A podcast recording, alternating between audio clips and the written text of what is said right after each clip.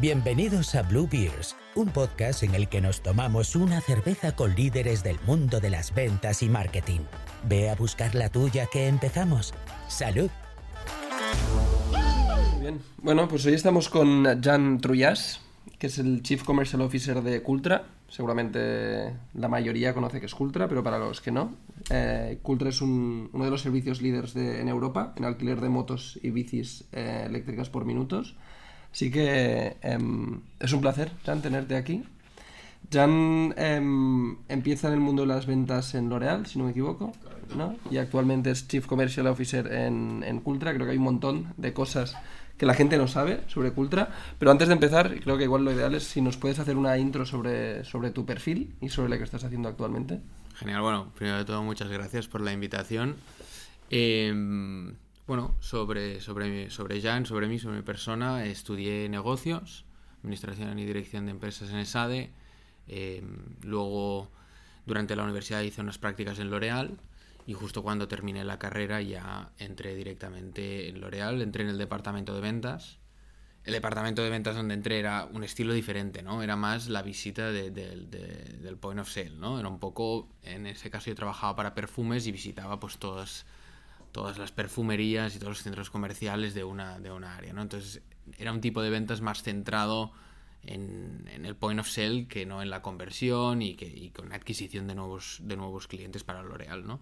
Luego pasé a marketing ah, como product manager y ya cambié, ya dejé L'Oreal, fui, me fui de viaje por Sudamérica un tiempo y luego ya volví y al volví pues bueno me entró hace cin- creo es hace 8 años 2015 un poco esa entrepreneur de ahora ¿no? de a ver si podíamos montar algo y montamos un negocio de lo que ahora es más conocido como una dark kitchen Eh, lo que pasa es que hace 8 años pues no, no nos costó mucho arrancar y sobre todo eh, pues, no funcionó por, porque éramos muy jóvenes, porque nos faltaba experiencia, ¿no? Y había un poco, hubo algún roce con, con mi socio que no permitió avanzar el proyecto, ¿no? Pero justo después cuando, cuando cerramos la, empresa, entonces es cuando vi la oportunidad de Cultra, ¿no? Yo usaba mucho los coches compartidos cuando vivía en Madrid trabajaba en L'Oreal y volví aquí a Barcelona y vi que, que alguien, que un iluminado lo había montado en motos, ¿no? Entonces en ese momento es cuando yo pues, vi, vi un interés real y dije, ostras, yo quiero, quiero formar parte de este proyecto, ¿no? Además acababa de comprarme una moto anteriormente y veía pues la eficiencia y la eficacia de ir en moto, ¿no? Y en ese momento pues hablé con el CEO, con el fundador y, entré en una posición ya de, de- para desarrollar el mercado, el, el segmento B2B. Que de esto hace ya casi siete años. ¿no? Casi siete años. sí, Como sí. ahora mismo en, en, en Icultra, no, en Cultra, perdón, hablábamos que sois casi más de, bueno, más de 400 personas. Correcto. Cuando entras hace siete años, ¿cómo de grande era el equipo? Era muy pequeño. O sea, a nivel facturación yo creo que estábamos en torno a 6 millones versus los 47 actuales y a nivel equipos que ni lo recuerdo. Antes, o sea, yo comentaba, teníamos, tenemos cuatro pisos en, en la oficina donde estamos eh, y ahora eh, cuando entré solo teníamos uno y, y sobraba espacio un poco, ¿no? Entonces, a nivel equipo sí que ha crecido mucho porque las líneas de negocio, la facturación y el volumen ha crecido, ¿no? Entonces, el, el- ver cómo ha ido avanzando todo el proyecto ha, ha sido impresionante. Ha sido impresionante. Para, para que la gente lo entienda, porque yo creo que todo el mundo conoce eh, el modelo de negocio de Cultra para, para usuarios, ¿no? Todos en algún momento habremos usado ah, alguna moto. Pero hay una parte que vive un poco en la sombra, yo creo, que es eh, el modelo de negocio B2B. ¿no? Hay, existe, hay otras ramas de negocio de Cultra, pero yo creo que el- para que la gente lo entienda, todo lo que vamos a hablar hoy, es eh, igual estaría bien empezar por ahí, ¿no? De, de cómo factura Cultra. Vale, bueno, mira, si quieres lo cogemos desde los inicios, ¿no? O sea, ¿cómo empezó Cultra? Empezó hace 17 años, eh, donde nuestro CEO y fundador Timo Wettefisch, eh, alemán, vino a estudiar aquí un, un MBA IS, ¿no? Entonces él tenía una moto y se estropeó.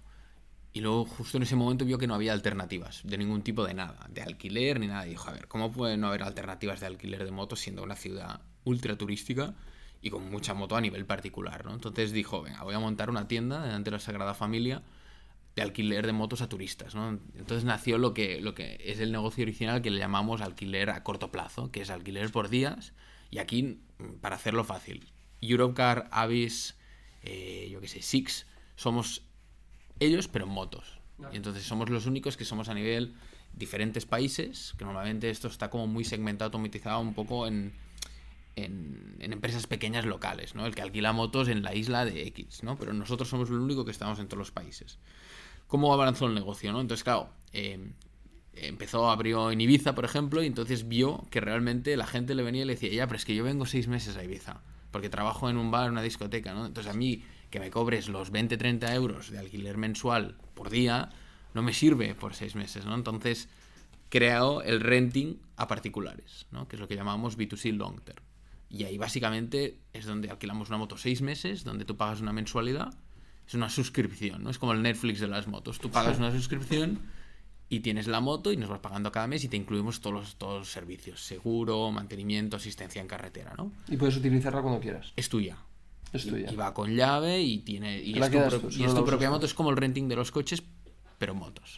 Vale. Y lo que hemos visto es que esta línea de negocio ha evolucionado del segmento eh, estudiante y, eh, y trabajador, lo que le llamamos el, que hace la temporada en las Islas Baleares, a gente en, en Barcelona o en Madrid o en Milán o en Lisboa que dice, yo ya no quiero la propiedad, yo quiero cambiarme de moto cada cuatro años. O no quiero esa. no quiero asumir el riesgo de tener que venderla de segunda mano. Entonces yo a los cuatro años la devuelvo y cojo un nuevo modelo, ¿no? Entonces ha ido evolucionando el renting a privados.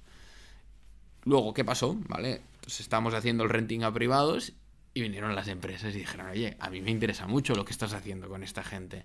¿Por qué no me la alquilas a mí? Pero claro, sí, vale, el producto es el mismo, es el renting. Es una mensualidad, todo incluido y ya está. Pero, perdón, ¿eh? Esto era antes, ¿no? Pero ahora Cul- An- el, el servicio de Cultra ahora es, es totalmente es distinto. Incluso el de particular también es distinto. No, lo continuamos haciendo. Lo que pasa es que es menos conocido. Ah, vale. Pero todos los negocios que te he dicho, el short term y el long term, se continúan Vale. haciendo. Si tú vas a Ibiza o a Formentera, Puedo alquilar una bici. alquilarás lo más probable porque tenemos mucha flota ahí, una moto tres días nuestra. Y es una moto con llave para ti durante tres días. Y Vale. que sigue el mismo proceso que un Gold Card. Vale. ¿no? O si te fueses a estudiar a, yo qué sé, a Milán y quieres una moto seis meses para ti solo, lo puedes hacer con nosotros. Vale. ¿vale? Y ese es un servicio que todavía existe. Existe, ¿no? existe. Vale, el que yo uso no es el servicio que mucha, seguramente mucha gente Es el de. Free Float que llega más tarde. Vale. Que es el sharing, ¿no? Pero en ese Vale. momento tenemos estos dos que siguen. Vale. La correlación luego entra al negocio de empresas porque alguien dice, yo quiero lo mismo que estás haciendo particulares para mí. Y nosotros tenemos que adaptar un poco más el servicio porque no es lo mismo eh, Jan Trullás, que hace 500 kilómetros al mes, que una empresa de delivery o de repartir la compra o de última milla que hace 3.000 kilómetros al mes, ¿no? Entonces hay que adaptar un poco también eh, el producto y el servicio que damos. Y ahí es donde nace B2B, que es lo que pues ahora mismo representa un 45% en el año 2022 de la facturación de Cultra, ¿no? Y básicamente es eso, es nosotros compramos un activo, que es una moto, la matriculamos, le ponemos seguro, la personalizamos para el cliente, la entregamos al cliente y el cliente pues la utiliza durante eso, 3, 4 años de contrato, incluso en países como España ofrecemos contratos flexibles como el Northgate, ¿no? El, el- el- el flexible mensual donde puedes tener una moto para empresas desde un mes, ¿no? Hasta 60 meses.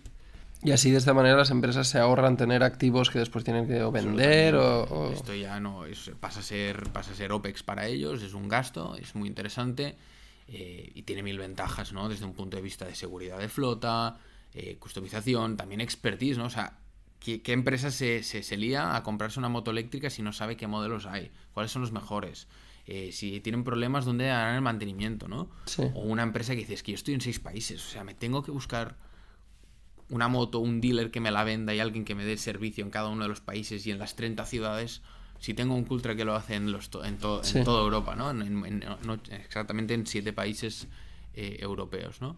Eso es como nació B2B, ¿no? Eh, y luego fue en 2016 cuando nació el sharing, ¿no? Donde se vio pues, que había una tendencia de una movilidad compartida, conectada y sostenible.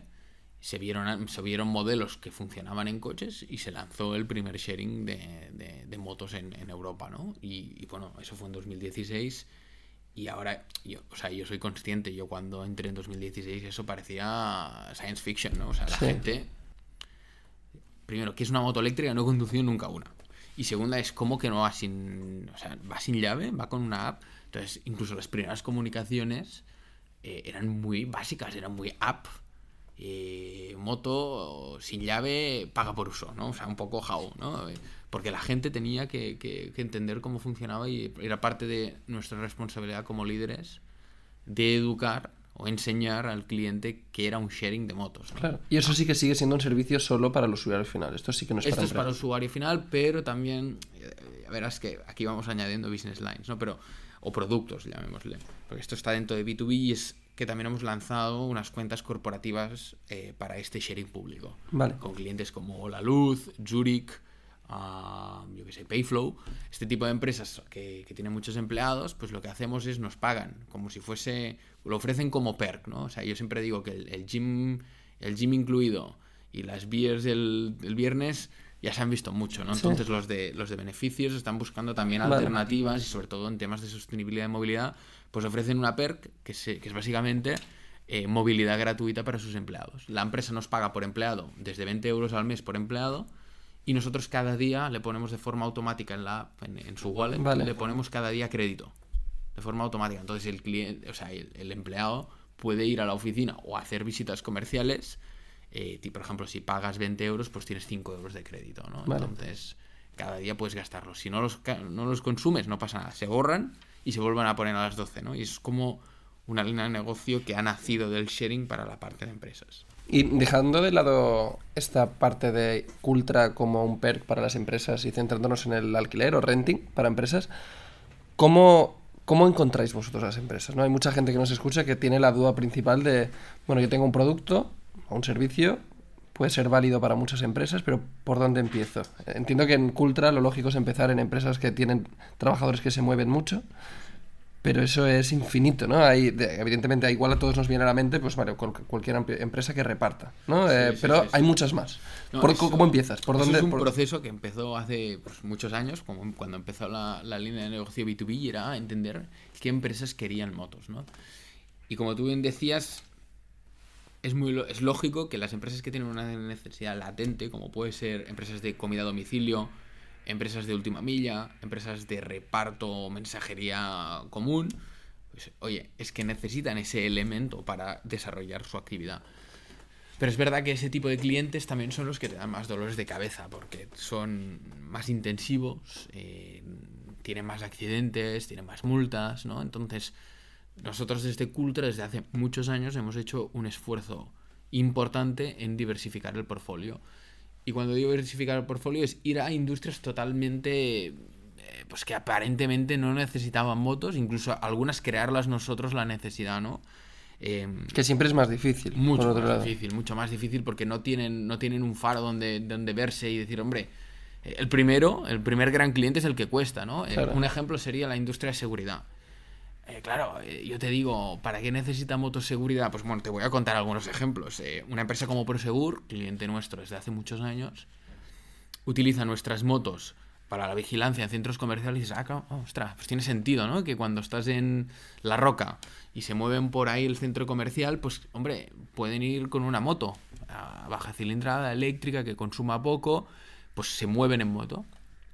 Y luego digo, no, pero hay más cosas en Prosegur, ¿no? Que es un grupo gigante. Pues mira, pues también le ponemos motos eléctricas muy grandes y muy potentes, como el Tesla de las motos, que se llama Cero, porque tienen un servicio de acudas, ¿no? Que es del servicio de alarmas. Entonces, cuando tú entras en tu casa y, y entra alguien y le salta la alarma a Prosegur, cogen una de nuestras motos eléctricas gigantes. Tenemos motos que, o sea, tenemos motos que van a 170 kilómetros por hora, que tienen 12 más de 200 kilómetros de autonomía y que pueden costar más de 25.000 euros, ¿no? Entonces, eh, le entregamos ese tipo de moto porque también le ayuda a cubrir una necesidad, ¿no? De ir en moto Sí. de, de- de forma eficiente y sostenible a las casas, ¿no? Y eso es una industria, por ejemplo. Pero si no hay demanda, ¿no? Porque puedo entender ¿no? que hay una demanda muy alta en empresas que son muy intensivas en el uso de, de transporte de sus empleados, pero en las empresas donde no hay, la, creas tú, ¿no? Te, pones a un equipo especializado, venga, ahora os vais a pasar dos meses, ¿no? El típico SDR, ¿no? A llamar y a ver qué pasa, a ver si responden o cómo,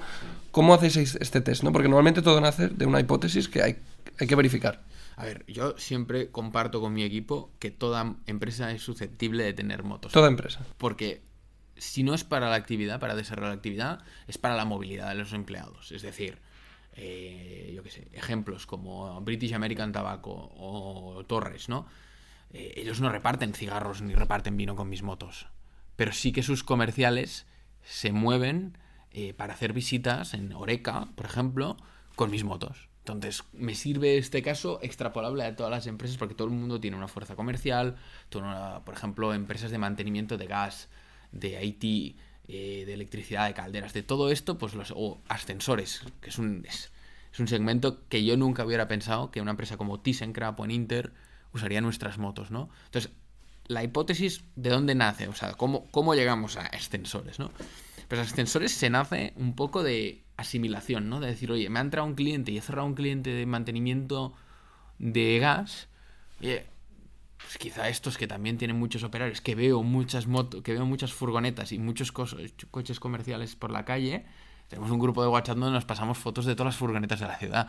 Porque para mí es, susceptible de que, de que pueda esa industria ser un nuevo segmento que explotar. Es replicar un caso de éxito. Es replicar casos de éxito. Veo que este cliente funciona y le gusta y están contentos, voy al voy a, otro y lo intento y, incluso les pongo de ejemplos otras industrias para que también ellos visualicen, ¿no? La de ascensores diga, Vale, yo no me voy, yo no me voy a cargar las furgonetas ni los coches. Pero me ha contado ese chico que el ejemplo en, mantenimiento de calderas, que iban con furgonetas, han aumentado la eficiencia un 20% porque no pagan ni parking en la ciudad, ni multas, ni gestión de estrés, y los comerciales son un 30% más eficientes en tiempo y en resultados. Entonces, le hago esta comparativa y puedo crear esa necesidad. Y luego sí que tengo equipos comerciales donde hacemos campañas por, por industria. Vale. Y decimos, a muerte con los cerrajeros. Entonces, hacemos... ¿Y, cómo empieza pues exactamente ese, test? ¿Es de una lista que compráis? ¿Es de una lista que generáis en LinkedIn? Múltiples ocasiones. O sea, desde publicidad para crear más inbound más específico, podemos hacer shootings. Por ejemplo, ahora vamos a hacer un shooting y vamos a ir con, con, shootings con nuestras motos de industrias muy específicas. Para publicidad por industria, ¿no? Sí, sí, para publicidad por industria. Eh, softwares de, de, creación de bases de datos eh, para que los SDRs lo, lo, lo machaquen uno por uno, ¿no?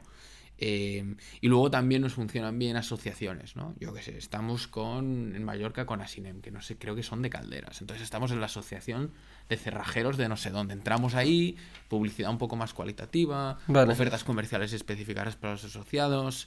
Luego cuando ya tenemos uno, vamos a buscar un, un, testimonial, ¿no? Bien hecho, y lo, compartimos, preparamos material comercial específico, ¿no? y, y se va desarrollando la categoría hasta que llega un momento en seguridad eh, claro, tú has visto ya, tenemos motos en Prosegur, no sé, ponle en 30 o 40 ciudades en España.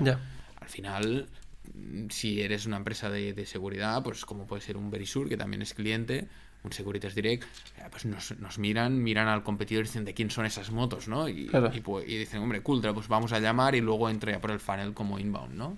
Y un reto que me intuyo, que puede pasar, pero corrígeme igual, ¿no? Es eh, encontrar a la persona correcta dentro de la empresa, ¿no? Que este es muchas veces el reto de cualquier SDR de... Entiendo, entiendo el caso de uso, entiendo cómo en este caso Cultra les puede ir bien, pero lo más probable es que no pueda hablar con el director general o con el CEO porque no me va ni a escuchar el teléfono, ni me, ni va a coger el teléfono y seguramente me, me responda en LinkedIn. Em, ¿cómo, ¿Cómo lo hacéis? Ahí tenemos identificado los perfiles, ¿no? Yo, Cada industria que debe cambiar, supongo, ¿no? Totalmente. Y incluso hemos hecho pues, ejercicios con el equipo comercial de análisis de perfil de cada persona. Yo sé que podemos ir al propietario, al owner, podemos ir, y es muy común, al director de flotas, puedo ir a... Director de flotas. Bueno, que este solo algunas industrias. En algunas industrias específicas, pero cuando es una empresa ya grande, para la fuerza comercial ya tienen uno propio. Ah, vale. Porque claro, tienes a 100 comerciales, un L'Oreal o o un Kraft o un, un Henkel o esas empresas así más, más, de, más de gran consumo o tecnológicas ofrecen tanto a los directivos como a los responsables de venta un vehículo de empresa, ¿no? Entonces ya tienen un director de flotas, ¿vale? También tenemos a directores de compras y tenemos luego directores de, por ejemplo, recursos humanos beneficios. Claro, lo que quiere un director de compras y lo que quiere un director de operaciones, eh, peras and pomas, o sea, totalmente diferente, ¿no? El de operaciones eh, lo encandilas por servicio, reducción de problemas, eficiencias, y el director de compras lo, lo encandilas por temas financieros. Claro. Entonces, y el propietario un poco de los dos, y luego de recursos humanos, pues tienes que utilizar otros argumentos de venta. el discurso cambia totalmente. La seguridad. Claro. Entonces, lo tenemos un poco analizado y, en las formaciones que hacemos con los comerciales se trabaja eso, ¿no? O sea, ojo, cuando veas director de compras que la palabra ahorro salga en el minuto 2 de la conversación, ¿no? O cuando es un director de operaciones, que la palabra es de, de, de pues, los servicios que le daremos, ¿no? El level agreement, pues eh, que salga rápido, ¿no? Porque es, es, de interés. O, por ejemplo, la siniestralidad, que en eléctrico es menor que en gasolina. O el tipo de baúl, ¿no? Claro. Que, que, esto requiere mucho entrenamiento porque es curioso como el mismo producto, iba a decir servicio, no, pero lo llamáis producto. Producto y servicio, porque es, que es los dos. El producto vale. es la moto y el servicio claro. es lo que lo, lo que lo envuelve. Pues como el mismo producto puede venderse de forma totalmente distinta y debe venderse totalmente distinta en función de con quién hables. Totalmente, y, y, es que esto no hay forma de, de, de, Esto es aprender, es el learning by doing, y, no, y ya está. O sea, esto es eh, haber llamado a haber tenido conversaciones comerciales con 40 empresas de este sector, con 40 perfiles de estos, y ver que hay un denominador común, que es, claro. es un interés específico por esto. ¿Y cómo lo ponéis en común?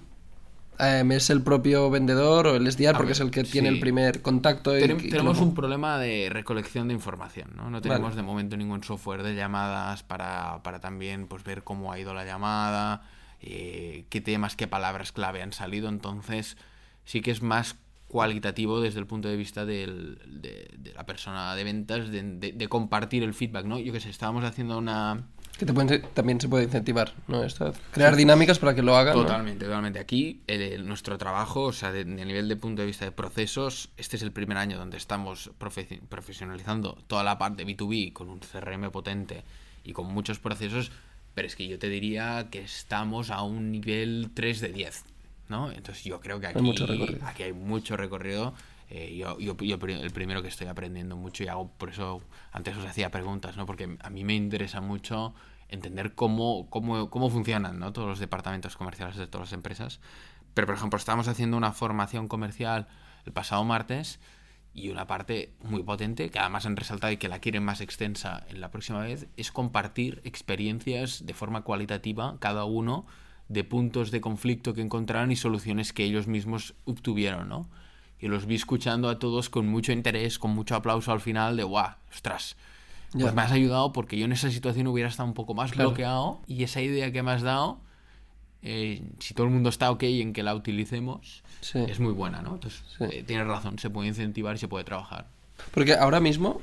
Eh estás como Chief Commercial Officer en, en Cultra, toda la parte B2B, digamos, la parte comercial, eh, es, es, es, el equipo que tú estás llevando. Sí. ¿Cómo, ¿Cómo, lo tenéis estructurado? Hemos mencionado SDRs, comerciales. Sí. ¿Qué perfiles existen y cómo pues, está estructurado? Sí, básicamente eh, en, en, país, o sea, en cada uno de los países que lo llevamos desde aquí, pues tenemos estas dos posiciones, SDR y el comercial.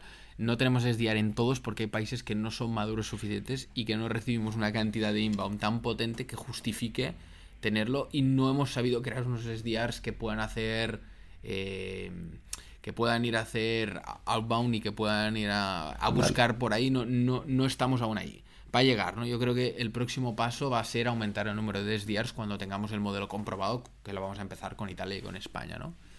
Eh, y luego tenemos los comerciales, que es un perfil más ya que es más, más que cerra la venta, que puede ir a hacer visita comercial, vale. eh, que estamos acostumbrados a una llamada a Teams, ¿no? Ese perfil es que termina cerrando y es muy importante esta separación porque el producto eh, nos falta un poco un onboarding de cliente, es decir, el comercial se involucra demasiado a la parte operativa hasta la entrega de la moto porque es un proceso, no es como un software. Ya, después del cierre sigue, ¿no? Uf, después del, del cierre hasta que se entrega la moto es muy difícil decirle al cliente, oye, olvídate de ese comercial, vete a por este operativo. Lo yeah. estamos intentando, pero no hay nunca un timing de entrega igual para una moto que la otra. ¿no? Entonces, todo eso y todo el proceso que hay detrás, que sí que lleva el equipo de operaciones, eh, estamos un poco revueltos entre, entre, operaciones y comercial, ¿no? Y lo que queremos cada vez separarlo más. Entonces, por eso necesito ese SDR, porque el comercial se me va a involucrar en una parte operativa que le restará tiempo para seguimiento de leads, seguimiento de oportunidades, de, de todo, ¿no? Entonces, está muy sí. bien esa separación y hay que trabajarla y, y, para mí este año es el poco el test para poder sacar conclusiones y poder ir el año que viene y decir, sí. señores, pues hacer esta casa muy grande. Pero el, el, este modelo ¿no? de separar el comercial en, en dos, ¿no? el, el, SDR y el con executive o, o comercial, sí, eh, es, como muy, es muy común en, en empresas tecnológicas, ¿no? En empresas de reciente creación. Vosotros no, no creo que os consideréis empresas tecnológicas, ¿no? ¿no? Y el modelo os funciona perfectamente. Sí, eh, hay, que, hay que probarlo, hay que probarlo. Hay que vale. probar si, si perdemos... Hay que probarlo por, por, Hay dudas, ¿no? Hay dudas de de si el producto, de, de qué se puede, de qué el SDR puede llegar a enseñar o no, o si simplemente programar y si el SDR es capaz de crear outbound, que es una parte bastante complicada, o es el, o es el account, el comercial, que es más capacitado por el perfil, ¿no? Entonces estamos averiguando. Claro. No, no, no te puedo dar conclusiones, no, no porque no quiera decirlas, es porque aún no las tengo. Ya. Pero, pero tiene que estar muy bien afinado el modelo porque en países como España el nivel de inbound es potente. En Italia y en Portugal, sobre todo en España e Italia, es muy potente, ¿no? Y ahora mismo eh, falta equipo, estamos reclutando más equipo de, de accounts, de comerciales. Eh, y bueno, Ahora, ahora mismo, ¿cuántos más o menos comerciales? un equipo de 20 personas. 20 personas. Entre Luego todos los países, sí, ¿no? Sí, y luego, luego tenemos también, tengo, o sea, en el equipo de headquarters tengo soporte, ¿no? O sea, tengo personas divididas entre línea de negocio, eh, que están en mi equipo, que son, que pues controlan un poco todo, ¿no? Un que es- uno que está más en la parte B2B y el otro que está más en la parte B2B, de, pero de la parte de sharing de Free Flow, ¿no? Sí. Y esas dos personas pues son un poco las que también monitorizan el, el equipo, ¿no? Y es el más el one-to-one, el... No sé, hace tres meses que hemos lanzado un nuevo CRM, pues ostras, yo ya, ya quiero dejar de hablar del CRM, quiero hablar de negocio, ¿no? Y aún estamos hablando de procesos, mejoras, eh, introducción de datos de forma correcta, ¿no? Entonces estamos aún ahí. Sí, que creo que esto es para mucha gente es ¿no? La sensación esa de estar, entre comillas, perdiendo el tiempo a pesar de saber que es necesario. Es, Totalmente. quiero que empe- empecemos a hablar de... De, de- de la oportunidad, Sí, ¿no? sí, y no, no, de, si, no de- si has puesto la industria, ¿no? Exacto. En el- es, es complicado porque además eh, es bastante exhaustivo porque ellos escuchan una vez la historia, dos y tres, y espero que no más de tres, que nosotros tenemos que repetir más de tres veces, pero tú lo has contado 27 veces, porque, Sí. porque, claro, sumas todos los comerciales, entonces cansa mucho. Cansa mucho porque para ti es muy evidente. Primero porque, porque hablando mal has parido tú el CRM. O sea, tú has definido todos los procesos, entonces tú los tienes, o sea, te los puedo dibujar en el mapita típico, que lo hemos hecho, lo hemos dibujado, esto va para aquí, para allí, todo, ¿no? Entonces yo lo tengo tan claro y lo rep- repetimos tantas veces que no entiendo cómo no puedan tenerlo tan claro, pues que claro, ellos no lo han visto tantas veces. Han visto Ya. la formación, han visto un manual, otra formación, han visto un follow-up semanal, pero no sé, claro, eh, Ya. una cosa es hacerlo y la otra Sí. es que te lo den y tú entenderlo y interpretar cosas que no que nosotros tampoco hemos dejado muy cerradas, ¿no? Estados de un lead es debatible, Sí. siempre es debatible, ¿no? Yo, yo he interpretado qué tal, pues esas cosas costará un poco, ¿no? Eh, También está esa capacidad ¿no? de transmitir al comercial que ese proceso que parece un, un tostón, un palo, y, y es- va a ser- le va a ser útil. Totalmente. ¿no? Porque si no lo ven y lo ven como una imposición, una obligación, es, bueno, no sé. Yo, No, yo- yo lo que quiero es vender y llegar a mis objetivos. Y si en el campo este no he puesto este valor, Totalmente. Nosotros aquí sí, como, eh, como veníamos de la nada y ahora estamos con un CRM potente, sí que se ha notado el cambio y como que no he tenido que explicar mucho, como que todos han, han estado muy agradecidos de, ostras, Ahora joder, sí. gracias por esto, ¿no? Y sí que, por ejemplo, en las formaciones de semana pasada, un apartado era cosas que no sabéis del CRM que os pueden cambiar la vida, ¿no? Un poco Ah, profesional, ¿no? Y son cosas para que ellos vean de, wow, esto tiene mucho potencial. Esto, que empiecen a imaginarse cosas, ¿no? Y digan, esto lo voy a aplicar así, ¿no? Entonces Sí. eso ayuda. Ah, mencionabas que el inbound es, es importante para vosotros, ¿no? Que os entran empresas pidiendo más información acerca de cómo pueden usar Cultra. ¿No crees que a veces puede despistar un poco? No, no, claro, el- claro. O sea, bueno, primero el inbound nos llega, y aquí hay que ser honestos, nos llega porque eh, tenemos una parte B2C muy importante. Entonces, el, el awareness de la marca es fuerte. ¿eh? Entonces, esto ayuda a que el inbound, pues también. Y aparte la experiencia, ¿no? O sea, tener 7.000 motos colocadas en B2B a empresas ya es una cantidad suficiente como para que otras empresas te reconozcan, ¿no? Pero la gente, no lo, perdón, no, la, ge- la gente las Cultra para las motos para empresa, ahí no saben si son suyas. ¿no? Así como las de usuario de sharing, sí que todo Bueno, el mundo. ponemos pegatinas. Ah, vale. Ponemos pegatinas Vale. porque para mí es un branding muy importante. Me pongo un poco duro con las marcas de que me mantengan al menos alguna pegatina para que la gente lo pueda reconocer. ¿no? O sea, yo podría ver por ahí una Fíjate bien. Boston Pizza, por ejemplo, y pero que Fíjate tenga. Vale. Cuando salgas de aquí, fíjate bien porque no sé dónde vives, pero si vives de. Nada. Por aquí, por aquí cerca. Si- bueno, si es muy cerca, no. Pero si tienes que andar más de 10, 15 minutos, la probabilidad que veas una moto eh, de, de B2B, de Cultra, está en torno al 90%. Vale. Tenemos muchas motos. Vale. Pero ya os digo, tenemos 7000 y, pico motos y bicis, ¿eh? Ojo, que hablamos de motos, pero Cultra ya es motos y bicis eléctricas, ¿eh? Por ejemplo, si miras unas de Just Eat de color naranja, bicicletas, son todas nuestras. Y verás a casco por río porque tenemos casi 400, ¿no? Vale. Entonces, eh, Esto, claro, esto crea mucho inbound, ¿no? verás motos de Globo, verás motos de Domino's Pizza, verás motos de Papa Jones, eh, verás motos de Telepizza en Portugal, Prosegur, eh, bueno, verás motos... Es que te diré una cosa, es que si, si ves motos de la policía, lo más probable es que ¿Ah, sean sí? nuestras. Porque también hacemos el alquiler B2G ah, de renting a administraciones públicas. Por ejemplo, Vale. si te ponen una multa de la zona azul, puede que esa moto sea nuestra porque es BSM, Servi- Barcelona Serveis Municipals, también son nuestros, ¿no? O la Guardia Urbana. Si vas por Collserola y ves un tío con una moto eléctrica que es de trial así muy chula, es nuestra. Si vas Policía Nacional, Policía Municipal, el Ejército, eh, los Mossos de Escuadra. Todas estas motos Van con eh, son de Cultra. Entonces Vale. eso tampoco se comenta mucho, es ningún pudor porque es un, es un concurso público. Hemos ganado un concurso público, tenemos una persona haciendo concursos públicos todo el día y, y tenemos por toda España motos en todas las administraciones públicas. ¿no? Entonces, sí o sí, el inbound, volviendo al inbound, eh, lo ves porque la marca ya es notoria. Y sobre tu pregunta de si nos pierde un poco el foco, sí. Claro, claro, o sea, el comercial se me acostumbra o el SDR se me acostumbra a decir, oye, es que tengo tal cantidad de inbound que no estoy yo haciendo el... eh, no tengo tiempo, la frase mítica, para, para ese outbound. Que en realidad es ese outbound, es no tengo tiempo de ir a donde como empresa hemos decidido ir. Totalmente. ¿no? Porque o, o donde hay oportunidades gigantes. O Exacto. sea, ¿por qué tenemos esta empresa de seguros y no tenemos de, de seguridad y no tenemos la otra? No, es que no ha entrado en inbound. Bueno, claro, pero, Ya, pero ve- si ve tú- tenemos identificado que el cliente Topa Prosegur lo tiene, ostras, ¿por qué no dedicamos? Entonces, hay alguien, habrá otra empresa que hábilmente no reciba ese outbound, inbound, perdona, y tendrá más hambre y dirá, ¿así? Voy a Sí. contactar a toda la competencia. Además, es, es bastante fácil, ¿no? O sea, llegar a, a un decision maker, ¿no? O relativamente fácil.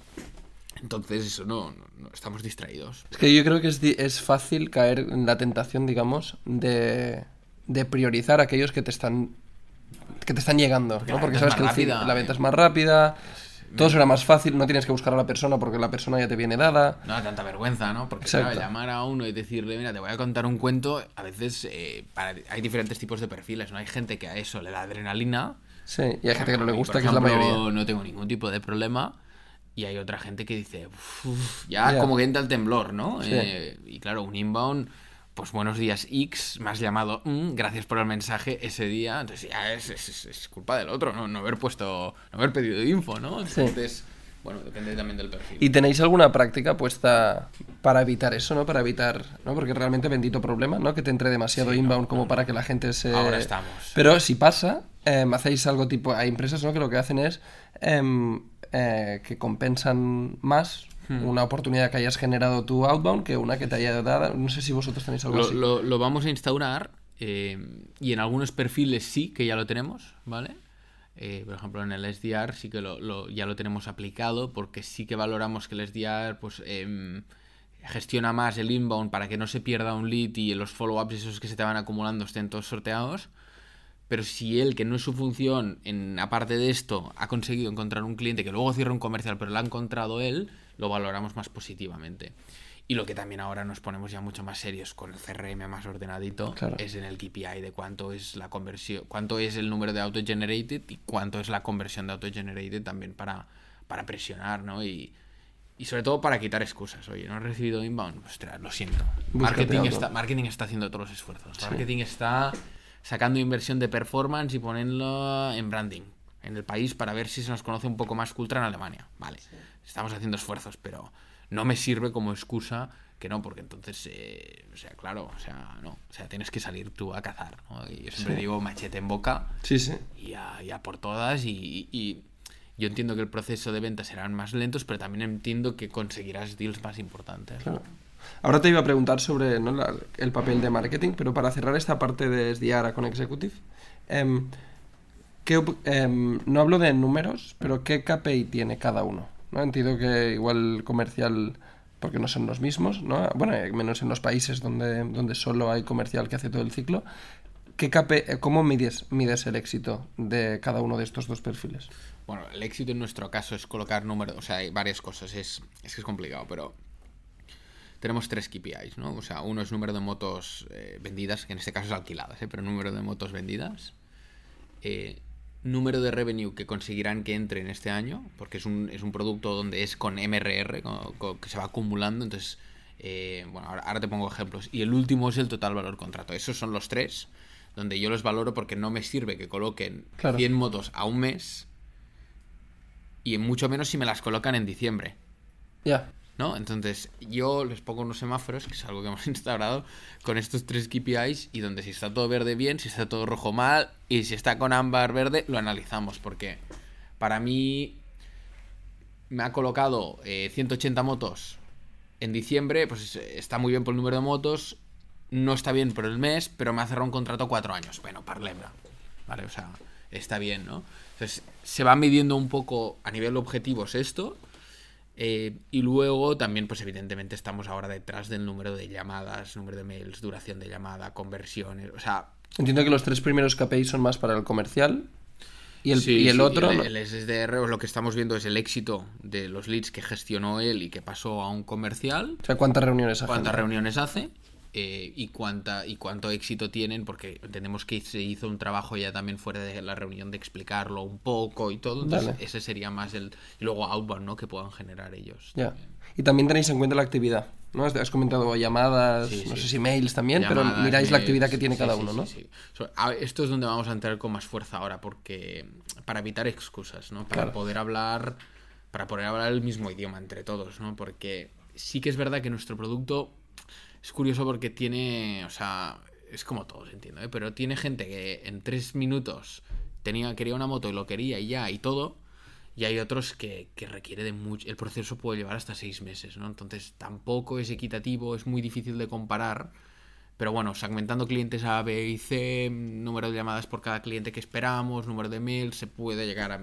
Pero ya te digo, ¿eh? 3 de 10 es donde estamos a nivel de equipo comercial eh, vamos a intentar llevarlo a un 5 o 6 este final de año y, que el año que viene ya explotemos. Y yo lo que quiero comprobar es que el modelo, un comercial o un SDR, iguala estos tres objetivos que te he dicho antes, para yo poder, eh, cuando me vengan, cuando yo mismo cree el business plan, eh, junto, junto a negocio, junto a GM, decir, oye, necesito tantas personas. Si no me das estas personas, mm, solo vamos a depender de milagros. Que también está bien, ¿eh? porque de milagros hemos llegado a este 45% de facturación, a esos millones de euros.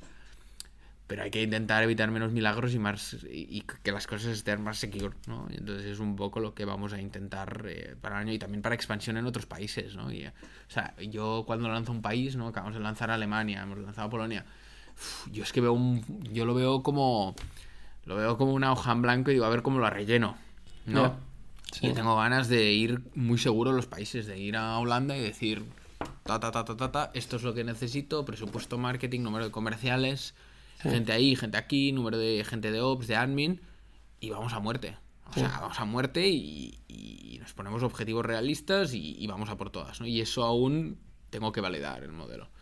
Pensad que os digo, ¿eh? O sea, hasta ahora se ha hecho todo muy es un bootstrapping total. O sea, eh, nunca, nunca se ha tenido, incluso el equipo comercial se ha creado hace poco, ¿no? O sea, había gente. Y ya sois 20.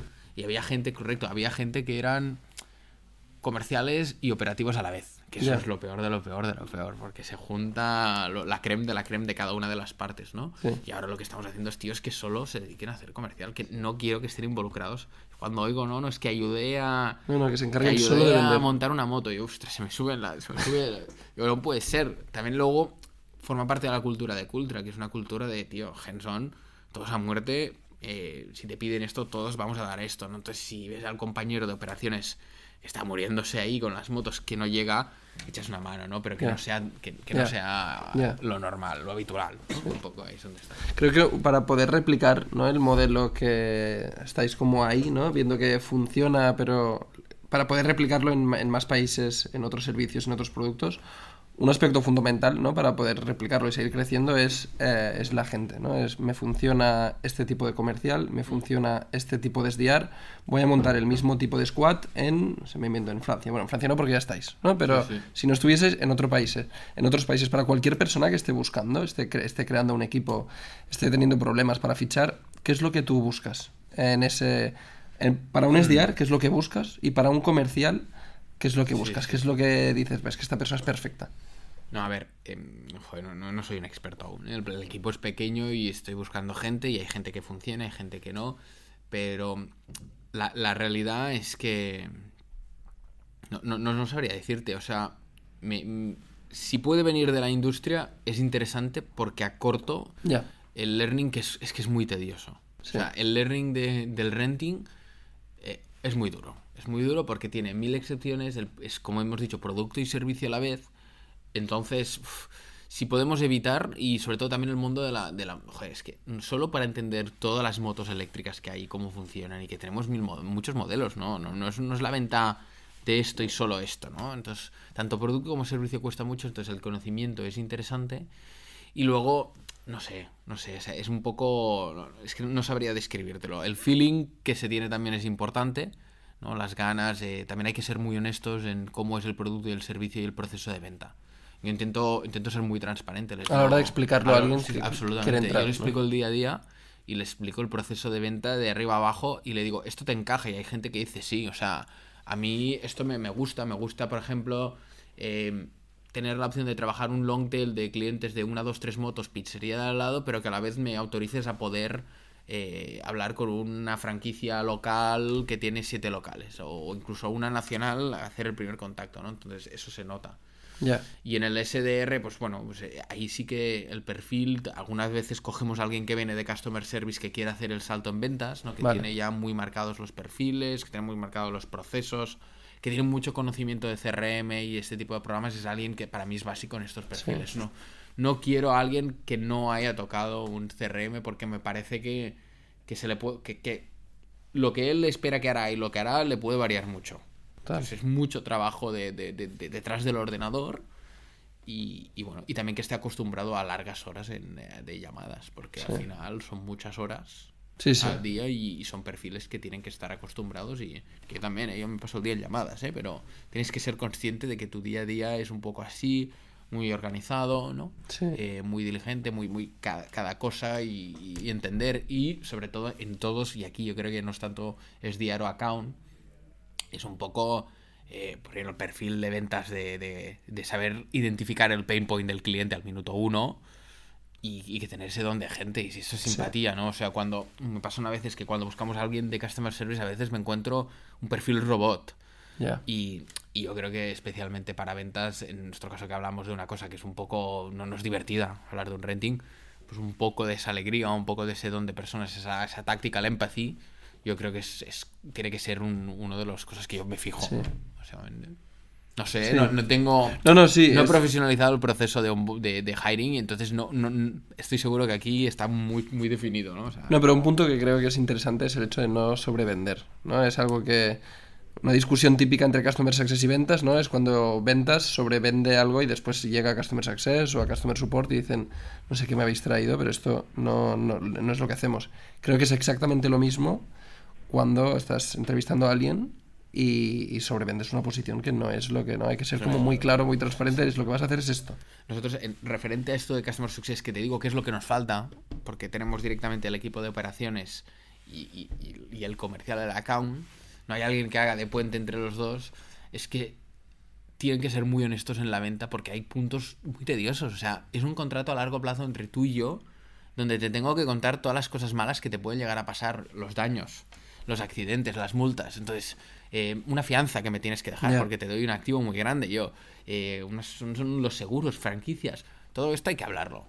Y que si no lo hablas, se encuentra el pastel cuando firma el contrato y cuando entregan la moto con, con el equipo de Ops. Entonces se crea esa fricción Ops comercial que hay que evitar a todo riesgo. Tienen que verse como aliados. ¿no? Uno es quien marca el gol y trae, el otro es el quien te salva, te salva el culo y te va a aguantar el cliente y va a ser un account, o sea, va a ser un account manager durante todo el contrato, aunque sea de Ops. ¿no? Sí, sí, sí. Está- está ahí. Em, por último, hay un tema que es. em, por aquí han pasado algunas empresas que tienen. que la misma empresa tiene dos modelos de negocio totalmente distintos. ¿no? En este caso, pues tiene un modelo B2C y otro, otro modelo B2B. Em, y yo tengo dos preguntas. ¿no? Una es: eh, en vuestro caso, en Cultra, ¿operan como empresas distintas? ¿no? Y después la otra. Voy a simplificarlo al máximo y corrígeme co- si es, si es así o, o estoy muy lejos de la realidad. Y es, en vuestro caso, marketing se encarga de toda la parte B2C, de la, en cuanto a la, la adquisición. Y en la parte B2B es ventas o no es tan sencillo como parece. Nosotros, o sea, antes, o sea, cuando nació la parte de sharing, eh, se decidió, yo creo que muy acertadamente, separarla. ¿no? Porque era totalmente diferente el negocio de alquiler por días a turistas y todo. Entonces se puso aparte y se crearon equipos aparte, ¿no? Incluso se creó un nombre aparte, Icultra, con la E de eléctrico, ¿no? Eh, pero hubo hace tres años, justo antes del COVID, que se decidió, o sea, eh, juntar la marca, tanto para un nivel marketing como para un nivel eh, empresarial y de organización de empresa. Nos juntamos y hay departamentos como yo, con el mismo mío, transversales, que damos servicio a las dos líneas de negocio. Yo hago el renting de empresas, pero luego también hago los acuerdos comerciales eh, con, para la parte de sharing, ¿no? Por ejemplo, eh, fundas de cascos con Iberdrola o con Cacaolat, campañas flash. Eh, venta de crédito a Huawei o a Mango para sus empleados y a sus clientes. Eh, geofence incentivadas, por ejemplo, con la hamburguesería Vicio.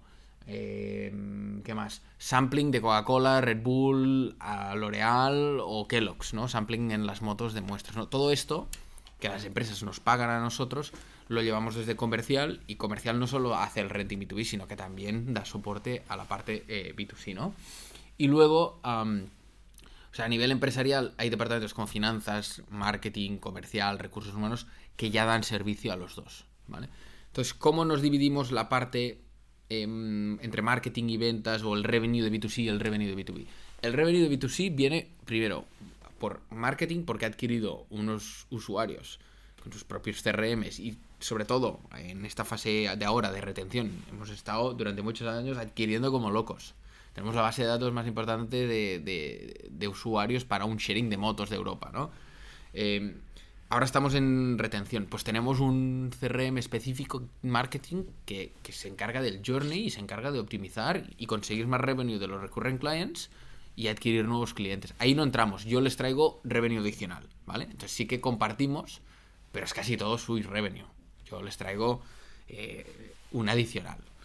Y en B2B sí que está involucrado marketing porque es quien nos trae el inbound, es quien gestiona pues, todos los puntos de contacto con el cliente, como serían las webs, la- las webs, landing page para campañas. Las campañas también. También. El total- mismo equipo de Totalmente. marketing. Son el mismo equipo, tienen, están van cambiando la organización, ¿no? A veces se dividen por negocio, a veces se dividen por función. Vale. O se dicen por B2B o B2C, o no, no, venga, todos una adquisición, todos a una retención. Han ido Vale. variando, han ido modelándolo, ¿no?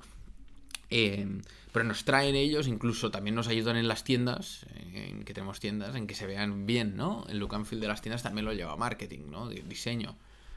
Pero luego ya cuando el lead entra, ya es comercial y marketing ya no, no toca nada de nada, ¿no? Que podrías decir, oye, ¿y por qué marketing no hace eh, el account management o esa relación? Luego, muy poca o casi nada. Es negocio. Negocio y comercial que se encargan, más negocio Vale. que comercial, del account management junto a todo ese equipo operativo, ¿no? Entonces, bueno, eh, sí que está un poco dividido. O sea, sí que el revenue lo traigo yo, aunque me la ha puesto en bandeja marketing, pero lo cierro yo y en, y en B2C totalmente ellos. Bueno, es que hay una parte que es imposible separar, que es la parte de branding y awareness. ¿no? Aquí Sí, sí, no hay, no hay forma. Bueno, algunas campañas que hago yo, como las que te he dicho de Cacaolat, Iberdrola, Vicio, todo esto, esto es branding y awareness. Lo que pasa es que encima he sacado dinero de ello, Claro. ¿no? Pero, hombre, eh, cuando repartes, eh, yo qué sé, 54.000 barritas de Kellogg's, o de Starbucks, o de Perrier, o de Coca-Cola, o de Red Bull, estás creando branding, porque yo me acuerdo cuando repartimos eh, Red Bull, nos hicieron una cajita buenísima los de Red Bull, y la gente es que se quedó tan sorprendida cuando abría el baúl y encontraba una caja con dos Red Bulls muy curradas que lo Ya. compartía en redes. Claro. Entonces, esto es branding, esto es content, esto es community, ¿no? Entonces, Sí, sí, hay un eh, mix aquí. Esas cosas, o Cacaolat, Sí. que vosotros sabéis lo fuerte que es Cacaolat aquí. Sí. Hemos hecho una campaña con cascos de fundas durante un mes, donde hemos repartido, no sé si 4 o 5 mil Cacaolats en el nuevo formato de Cacaolat, que es un formato de plástico reciclado muy bien. Y hemos hecho una ruleta, o sea, había un QR code donde le dabas y ibas una- a una ruleta y te tocaban minutos gratis. Ya. Bueno, a mí, desde el punto de vista, me parece una campaña muy, Sí, muy chula, muy... O sea, nunca vamos a sustituir, yo siempre lo digo cuando voy a las empresas, yo no sustituyo a los medios tradicionales. Yo aquí no he venido a matar a la tele, ni mucho menos, ni, ni, ni la performance digital de Google o de, o, de Instagram o de lo que sea. Yo he venido aquí a ser tu circuito ese especial de esos últimos 10, 20, 30 mil euros que te sobran, que dices, ¿cómo llego a ese target? O cómo hago algo que pueda marcarme ruido en redes o, o en LinkedIn o en, o en ambientes profesionales. ¿Cómo hago cosas más chulas, más locas? Ahí es donde estoy yo. Que tengo en Madrid 2.000 motos, eh, que son 4.000 cascos, dando vueltas y que hacen miles y miles, no, no, no te el número, pero miles de viajes al día, con viajes que duran X minutos. O sea, una barbaridad. O sea, Sí, yo sí. soy, yo, a ver, aquí me las marco y, y debería ser un poco más humilde, ¿eh? pero yo soy la billboard más grande de toda la ciudad. Al menos no la más grande, pero la Sí. que sí que más se mueve. Sí, eso la que es seguro. más visible, Sí, sí. de las que es más visible, junto a un taxi que nunca está unificado porque cada uno es lo suyo, un bus, las billboards. Yo, es que, o sea, yo te pongo cascos, toda la flota de cascos de España con tu marca, ¿no? Eh, que además lo podemos hacer muy cachondo. Pues imagínate Mastercard, que estamos hablando con ellos, que el logo son dos bolas. Y que te ponga una o el casco, una amarillo y una, y una roja, y que sean los cascos de Mastercard, o yo qué sé. Estamos viendo Está- es, una- es una- es- que la palabra es inundar. La palabra es te, te voy a inundar la ciudad. Y yo lo digo así. O yo qué sé, Mario, eh, la película de Universal de Mario y Bros. o Luigi, no sé qué. Ostras, eh, rojo, y, eh, rojo y verde el casco con la L de Luigi, de Mario, no sé qué. O yo qué sé, otras campañas que hemos estado viendo. New Era, de las, de las fundas. Puede hacer fundas que tengan visera como si fuese una... O sea, es muy, muy cachondo todo este marketing. O yo qué sé, lo de vicio que os decíamos de poner el logo en Nike querían, estábamos hablando con ellos porque cuando abrieron la flagship store en Paseo de Gracia nos dijeron, oye, ¿por qué no ponemos el logo de Nike? Y así cuando la gente abra la app de Barcelona le salte el logo de Nike ahí y sepa que si deja la moto dentro del logo, Sí, es verdad. le sale, la, le, le sale la, la más barato, ¿no? Entonces, ese tipo de cosas son muy chulas. Sí. Y, y son brand awareness y, hace y lo hace comercial con la ayuda de marketing, claro. O sea, marketing tiene que comunicar vía newsletter, redes sociales, LinkedIn, todo, ¿no? O sea, Sí. bueno, juntos, pero no revueltos, ¿no? Un poco. Sí, sí, sí. Muy bien. Muy bien. Bueno, yo personalmente soy, soy, soy usuario y fan de la marca, la utilizo desde hace muchos años, así que, em, bueno, para mí ha sido un placer. Yo creo que hemos tratado muchos temas, no tanto, ya no solo de, de Cultra como la comunicación que hacéis, que es lo que estamos hablando, sino a nivel de, organi- de organización interna, que yo creo que hay mucha gente que no, no lo sabe. ¿no? Yo, por ejemplo, muchas de las cosas que han salido, no era consciente ni del volumen a nivel de facturación ni de equipo que teníais en la parte B2B. Sí, sí. Así que eh, nada, ha sido un placer y nos vemos pronto. Muchas gracias a vosotros. Este podcast está producido por Bluebirds. Gracias por escucharnos. Nos vemos en el próximo episodio. Thank you.